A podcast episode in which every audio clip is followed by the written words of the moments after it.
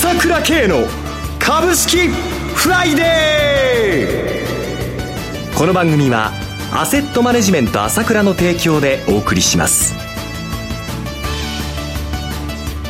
皆さんおはようございます。浜田節子です。朝倉慶の株式フライデー今日も株式投資をする上で重要となる注目ポイントを取り上げてまいります。パーソナリティは、アセットマネジメント朝倉代表取締役、経済アナリストの朝倉圭さんです。朝倉さん、おはようございます。おはようございます。よろしくお願いいたします。ますさて、今週の相場どうご覧になっていらっしゃいますか？そうですね。はい ったらいいこと言いますか。ええ本当にまあ、日経平均はね、2万円はキープしてるんですけどね。ずっとキープしているわけでしょ。まあ、ちょっと怪しいんですけれども、えしかも前お話ししましたけどね、6月19日の段階でね、2兆円できずに乗ったということなんで、本当に押し出されて乗ってきたわけですね。はい、いわば力を入れずにという感じでね。えー、その後、まあ2万円悪いことなくずっと推移してるんだが、盛り上がりがどうしてもないですよね。ねどうも相場のこう盛り上がってこう勢いとかもう気分とか人気とかそういうのがちょっとずっと欠けた状態っていうのがまあ続いてますよね。そうですね。出来高、売買代金も盛り上がっていないという状況で。そうなんですよね。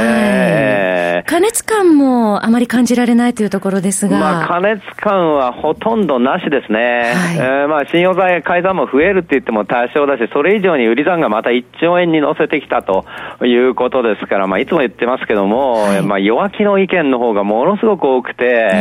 今日あたりまたニューヨークがこういうことにね、なって、ってちょっと大きく下がりましたんで、一時2億台250ドル安かったですから、はい、で、下がって、まあ、先物ね、あの、日経平均先物2万円割れて、始ま、あの、帰ってきてるわけですけども、はい、おそらく、やっぱりと思ってる投資家多いと思うんですよね。えー、えー、だけど、その弱気すぎるのが多すぎるんですよ。まあ、一旦2万円割れてもですね、まあ、明日時戦とかいろいろ、あさってありますから、いろいろあるんだけれども、まあ、今日また2万円戻してくるという展開だと思いますよね。はい。えー、そして、為替が112円台というところですこれが注目ですね。えー、為替がまた111円台に戻っちゃってるんだけど、一時113円台まで、第近くまで行きましたので、はい、えー、ここが動きが変わってるってことも、ちょっと、これから解説してみたいと思いますよね。はい。えー、えー、そして、先ほどですね、5月の全国 CPI、また失業率など出てまいりましたが。そうですね。はい、やっぱり、あの、まあ、あ0.4%増ということですね。はい、消費者物価の方はね。5ヶ月連続ということですね。そうですね。5ヶ月連続ですからね。はい、えー、じわじわと来てるんですが、まあ、原油がこれなんで、また先行きというのはわからないんですけれども、ただ、やっぱり有効求人倍率ね、1.49倍ということで、これ43年ぶりの高水準になってるので、完全に日本は人手不足ですからね。まあ、いつこう、賃金の方にですね、こう、ぐぐっと、あの、上げの、圧力がかかってきてもおかしくないわけで、はい、えー、まあ、その、いわゆる2%は達成できるような流れにはできてるはずなんですけれどもね、はい、まだこう株の気分と一緒にですね、どうしてもこう、まあ、この物価が上がる気分も盛り上がってこないっていうのは、ところはありますよね。そういうところですね。えー、さて、そういえば、朝倉さん、来月7月11日に開催されます無料個別株セミナー、先日募集開始してもう、ほぼ満席ということですが。そうなんですね、おかげさまでね、はい、これやるようになって半年以上経つんですけれども、えー、半年ぐらいですか。まあ、長谷川が取り上げたなかなかね、あの、勢いがいいので、やっぱり今聞きたいっていうので募集かけるとあっという間に埋まっちゃうんですよね。やっぱり朝倉さん、長谷川さんすごい人気が出てるということで。そうですよ。結構ね、おかげさまで注目されてまして、はい、今週も月曜日メルマガで知らせたんですけどもね、これでこういうふうになっちゃって、まあ、昨日の時点でほぼ満席になっちゃってるんで、まあ、キャンセル待ち受け付けますので、はい、あの、ぜひ、えー、そうは言っても申し込んでもらいたいと思いますよね。あもっと早くに知りたかったですね。いやちょっと申し訳なかったんですけれども、はい、まあ、そうじゃなくてももう、あの、長谷川の銘柄聞く機会っていうのはありまして、えー、ちょうど、まあ、前回お話ししましたけど、あの、月間 CD ですね、ユーロの朝倉 CD ですね、これまあ非常におすすめですよね。先日23日の金曜日に収録されたものですね。そうなんですね。70分私がまあ、今の世界情勢とか、まあ、まあ、もちろんヨーロッパの情勢、あの、アメリカの情勢、その他いろいろろお話ししてるわけですけども、はい、で、まあ、長谷川の銘柄ですね、あの、ちょうど、後半の一番最後の方に、まあ、あ7、8分こう入ってますので、はい、それ注目だと思いますよ。えー、いい機会ですよ。CD でありましたら、セミナーにお申し込みしたかったけれども、お仕事で都合がつかないという方や、遠隔地でこちらにいらっしゃらない方でも聞くことできますもんね。そうですよね。はい。月間朝倉 CD をご希望の方は ASK1 のホームページからお申し込みできます。アルファベットで ASK1。1は数字の1です。ASK1 とインターネットで検索してください。トップページ右上にあります朝倉 CD の文字をクリックしてください。またはフリーダイヤル0120-222-464 0120-222-464までお電話ください。それでは CM を挟んで朝倉さんに詳しく伺ってまいります。鋭い分析力で注目を集める経済予測のプロ、朝倉慶。日々のマーケット情勢や株式情報、個別銘柄の解説を、朝倉本人が平日16時、メールでおよそ7分の音声を無料で配信中。株の判断に迷ったら、朝倉慶。詳しくは、アセットマネジメント朝倉のウェブサイトへ。本日の市況解説無料メールマガジンにご登録ください。アセットマネジメント朝倉は、証券取引、金銭有価証券の予託、貸付行為は行っておりません。また、情報提供する金融商品のお取引では、相場変動などにより損失を生じる恐れがあります。取引説明書、契約締結前交付書面などを十分にお読みいただき、ご理解の上お取引ください。金融商品仲介業者登録、関東財務局長金中第605号。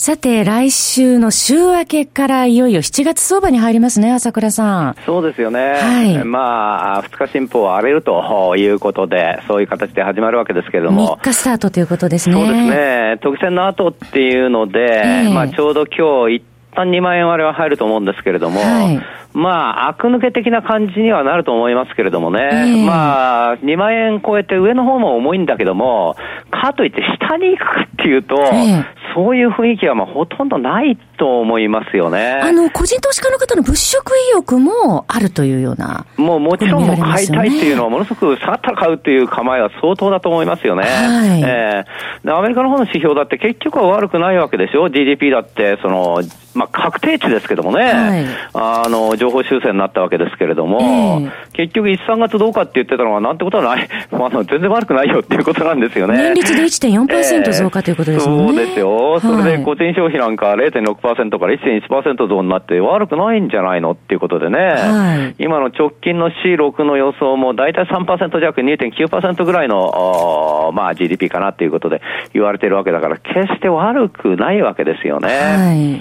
い。で、この昨今の流れなんですけれども、はい、やはり今日のニューヨーク時間で為替が113円近くまでいったっていうのは一つの注目だと思いますよ。はい、今まで為替の方も膠着状態だったわけですけれども、えー、ここに来て特にユーロ高ということで為替に動きが出てきましたよね。そうですね。うんえー、これはまあドラギさんの発言、並びにこう ECB の動きの予想からなんですけれどもね。はいまあ結局、まあ、インフレ率予想よりまあいいということで、まあ、量的緩和終了に向かってというような観測になってきたわけですよね。ちょっと緩和政策の縮小を示唆するような発言も相次いでますしね。そういうことなんですよね。えー、で、こうなると、それでまあ、ユーロに火がついたわけだが、こうやって見渡すとね、はい、結局アメリカはこの量的緩和を終了させて、今度はバランスシーズンの縮小に入ろうかということでしょう、9月からは。はい、まあ12月になるかもしれませんけれどもね。で、ヨーロッパの方も量的緩和はとりあえず終了だということで、その後金利に手つけるかもしれないというところに来るわけでしょ。えー、マイナス金利ももう終わるかもしれないしということでしょ。はい、で、もう一つやっぱり主要通貨であるポンドですね。えー、イギリスもやはり、イギリスの方はちょっとブレグジットって特殊需要がありますので、まあ、あインフレ気味になってきちゃったっていうことで、えー、少しやっぱり金利を上げるという方向に持ってきてるわけですよね。はいそこを材料にして為替が動いてるわけだけど、そういう比較感からすれば、相変わらずもう量的緩和続けてですね、全く出口には遠いのは日本だけなんだから、はい、余計ファンディング通貨って言いますか、あ余計ね、やっぱり円の方に、あの、まあ、焦点っていうか、円安気味っていうのはなってくるっていうのは、私は当然の流れだと思いますよね。キャリートレードの流れもできてくるような感じでしょうかね。えー、ですから、その動きが、まあ、やっぱりこういう流れの中で113円近くまでちょっと出てきて、またちょっと株が下がったから、110年はあれまであったんだけど、うろうろうろうろということで、為替的にはやはりちょっと円安に行きたがってるなと、はい、いうことがあって、これは完全に日本株には追い風と、えー、いうことになってくると思いますよ。どうしてもこの、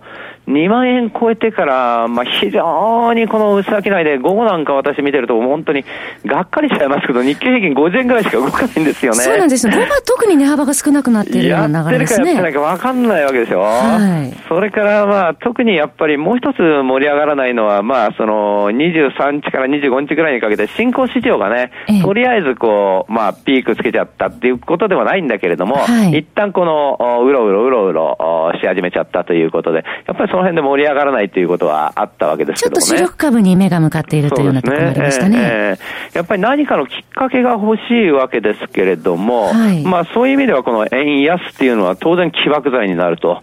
いう流れで、えー、この流れっていうのが、とにかく為替に焦点が当たってるのがそ、そのユーロに当たってるってことはいずれ円安になるっていう方向なんだよと見ていったんですよね。はい。はい、そして外国人投資家の物色動向なんですけれども、こちら、あの以前外国人投資家による中古型株物色が続いているというお話もありましたが、その後いかがでしょうか？やっぱりね、はい、えー、これものすごく大きなことで、えー、やっぱりその基調が私も前お話ししましたけれども、相場の基調が変わってきたっていうのは、やっぱり中小型株が物色されてくるようになったからなんですよね。はい、個人投資家の懐が良くなってきたからなんですよね。で、同じように外国人投資家がですね、えー、大型株を買いました、中小型株を買いましたという時にですね、はい、やっぱり中小型株は株が少ないですから、短期的に品薄になってきてしまうわけですよ。はい、だから今、中古型を扱ってるですね、国内のファンドなんかも好調です。そうです、ね、ですからそういった意味ではそういうところは資金が集まっているという部分があるわけですね。はい、本来中小型株の方が PR からその辺の方も高くて当たり前のことなんですよね。成長率が大きいわけですから。はい、だから国内の内需本ということですからね。だからそういう傾向っていうのは今後も続いていくんだろうし、今まで ETF ばっかりで大型株ばっかり買われてて NT 倍率が上がっちゃったっていうこと自体が異常だったわけだけども、それがやっぱり是正されてくるというのは相場のマインドと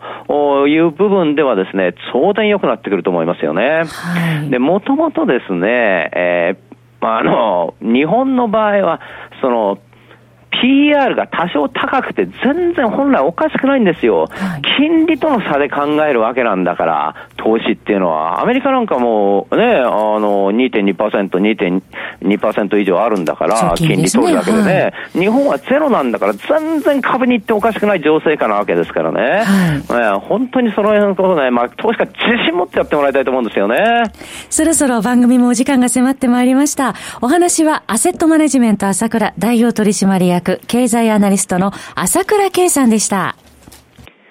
私、朝倉慶が代表を務めます、アセットマネジメント朝倉では、SBI 証券、楽天証券、証券ジャパン、ウェルスナビの口座開設業務を行っています。私どもホームページから口座開設をしていただくと、週2回無料で銘柄情報を提供するサービスがあります。ぜひご利用ください。それでは今日は週末金曜日、頑張っていきましょうこの番組はアセットマネジメント朝倉の提供でお送りしました。最終的な投資判断は皆様ご自身でなさってください。